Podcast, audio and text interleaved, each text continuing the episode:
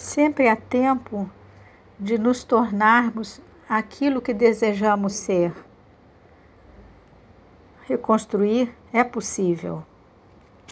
Aqueles que descansaram apenas nos recursos descartáveis dos valores materiais, ao chegarem à maturidade, procuram um mundo interior onde se refugiar.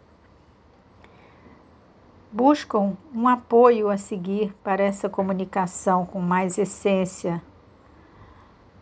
E se não se condenarem à comparação com os que investiram mais cedo nessa linha, também têm oportunidade de se tornarem especiais.